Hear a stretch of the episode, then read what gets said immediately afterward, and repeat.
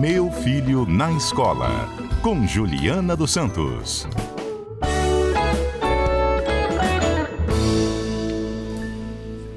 Juliana, esse dado, eu vou exagerar se usar o adjetivo alarmante, assim, se a gente vê metade dos não acho alarmante, jovens não. Em, em idade escolar fora da escola?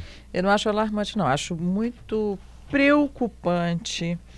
Acho que a gente precisa, de fato, parar, olhar para isso, porque a cada ano que passa, principalmente pós-pandemia, é, esses alunos fora da escola, a gente está falando aqui bem focado, focado hoje para o ensino médio, né? Meninos e meninas que estão fora da escola. E aí o que, que acontece? A empregabilidade deles é sempre naquela, naquelas funções ou naqueles cargos de menos desafios, mais repetição. E além disso, muitas meninas, eh, a gente fala aí dos 14 aos 24 anos, quando está falando de jovens, né? Muitas meninas que engravidam e que não conseguem depois retornar para a escola.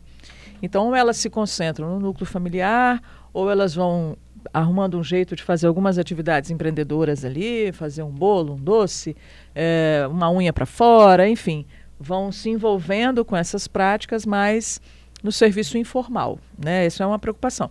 Acaba gerando depois uma preocupação econômica muito grande, né?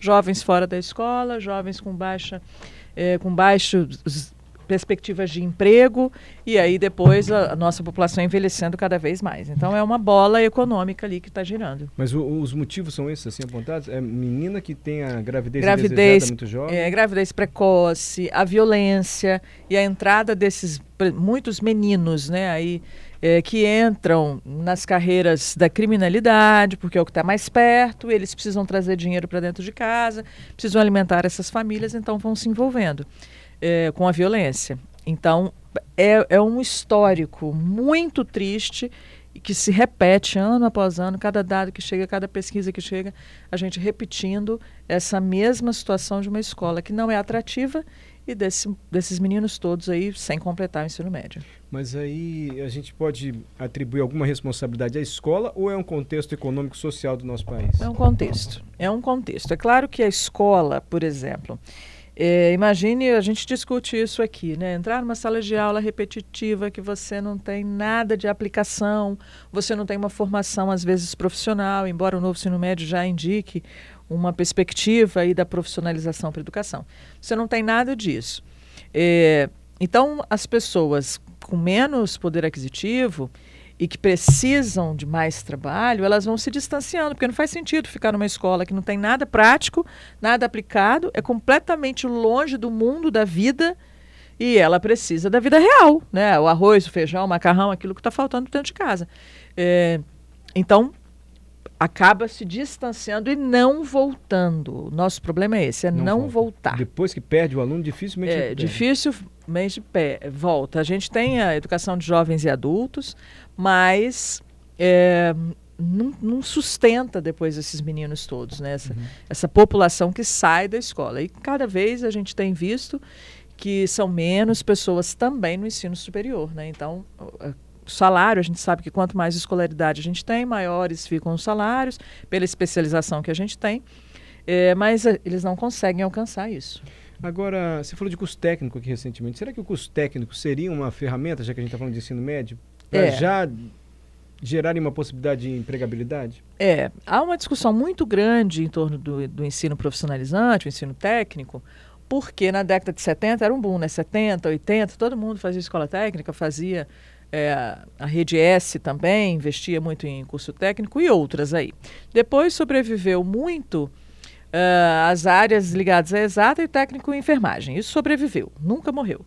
Agora, com toda essa situação do ensino médio, dessa população que as pessoas dizem, né, o nem nem, nem trabalha nem estuda, há um sociólogo que agora diz que é o sem sem, né, sem emprego e sem é, escola há uma perspectiva de aumento desse eixo 5 que a gente fala da base, né? Base Nacional Comum Curricular, que é um eixo profissionalizante mesmo. É dar uma condição de já fazer um estágio, esse estágio remunerado, de estar inserido no mercado, de ter relacionamento com o mercado, essa conexão de talentos aí. É, das empresas com as escolas, no viés de alguém intermediando isso. Então, é uma boa oportunidade. É, mas está quem critique, né? Ah, vai afastar muito, e aí ficam é sempre as universidades cada vez mais para as elites. É, mas é uma forma de você trazer essa juventude para a escola com perspectiva profissional. Perfeito. Mas há muito tempo você tem esse debate assim do ensino médio. E Sim. eu repito isso, mas é um dado. É, no ensino médio onde está a maior evasão e a maioria dos crimes são de dessa população. De dessa 14, população. Isso, 14 a 24 anos. Exatamente. É jovem fora da escola e jovem cometendo crime. Pois é, é, é muitas pessoas têm me perguntado: ah, você está defendendo, você defende o curso profissionalizante? Eu não sei se eu estou defendendo 100%, não sei quantos por cento da minha mente eu defendo, mas eu quero que esses jovens tenham condições de entrar no mercado. A gente pode até tentar depois pedir para a Andréia trazer as questões do primeiro emprego. É muito difícil os jovens conseguirem o primeiro emprego. Por quê? Há uma cartela de competências requeridas pelas empresas. É, esse jovem não tem experiência nenhuma. Então, como que ele consegue esse emprego se as empresas querem cada vez mais uma especialização de uma pessoa que não tem? Então, eles não conseguem essa formalidade é, um, é uma crescente muito grande. A gente precisa entender que é, é uma urgência a oportunização deste primeiro emprego, aliado a um processo de escolarização que garanta alguma formação de fato é, que volte para o mercado, Agora, uma educação profissional. Programas de transferência de renda, programas sociais ou iniciativas nos bairros mesmo em que se exige a presença na escola e nota boa para participar. Uhum. Isso não dá resultado? Dá resultado, mas não abrange todo mundo, né? A gente não tem é, não tem um leque de opções. A, a, gente sempre pensa num cardápio assim, o que, que a gente pode oferecer para tantas pessoas? Não tem que, que todo mundo. Então é uma luta mesmo é, de o que fazer com tantas pessoas. E numa população que a gente falava aqui, né, que está envelhecendo, com esse jovem fora do mercado formal ou fora de um processo de contribuição até é, com a seguridade social e o que, que isso, isso vira um problema econômico, né? A gente tem um problema econômico sério também. Claro que a gente tem as peculiaridades e a situação do nosso país mesmo. Agora, alguma experiência externa de outro país que conseguiu reverter isso ou que consegue manter os alunos na escola? Existem. Existem muitas experiências na Europa, por exemplo, é, e até nos países asiáticos, tá?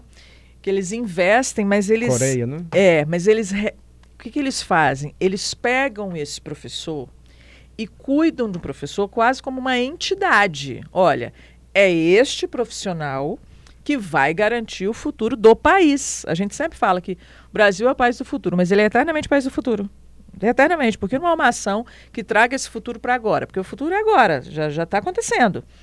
Então, quando você traz o professor, valoriza, forma, tem um processo contínuo com ele, olha, a gente fala em educação 5.0, está todo mundo discutindo aí educação 5.0. Quando você entra numa escola brasileira, muitas são no modelo 2.0 ou 3.0. Quer dizer, está muito atrás em relação ao mundo.